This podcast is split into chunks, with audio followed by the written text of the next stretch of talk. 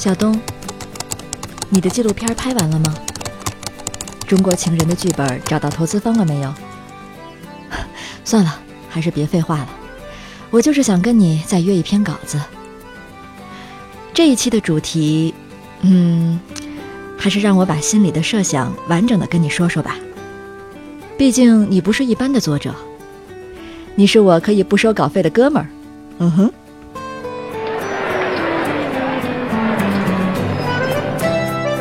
你不觉得吗？这是一个充满怀疑的时代。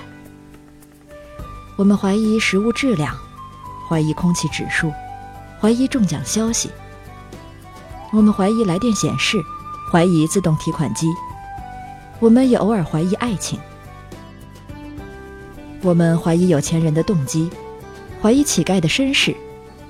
我们怀疑一切号称慈善的组织。不时常怀疑点什么。我们就开始怀疑是不是哪里不太对劲。怀疑让我们显得特理性、特人格独立。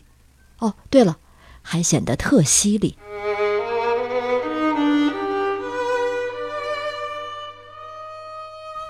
与迷信相比，怀疑当然是一种进步，是启智之始。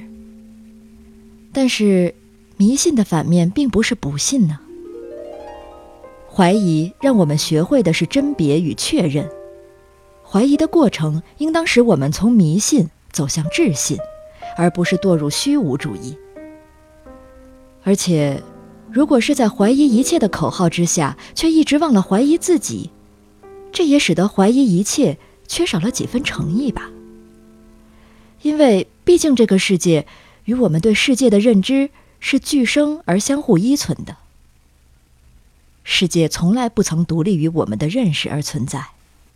所谓“心外无境”，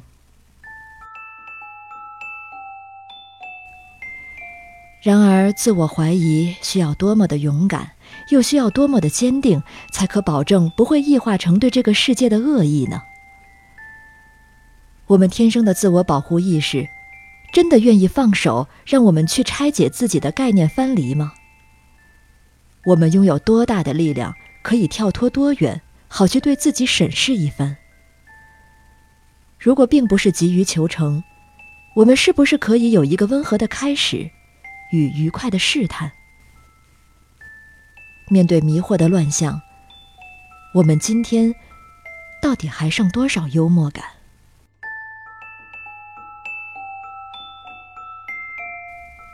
这些问题。在我为此书立题组稿之初，其实并没有明确的答案，而仅仅是如同灵光一闪般想到：让我们以动物的视角书写人类，怎么样？不管这个书写的过程是带来了戏剧性的荒诞，还是启动了一丝对现实的移情，也不管读者读到的是对人类的嘲讽，还是升起了对人类的悲悯。就让我们把这一期的我们做成一次实验，提供一个新奇的观看角度，让怀疑变得更有一些意义。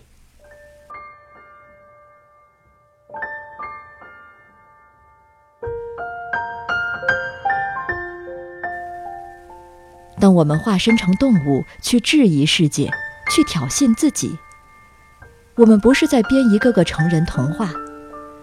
我们只是用了游戏的笔墨，真诚的把自己说破，甚至撕破。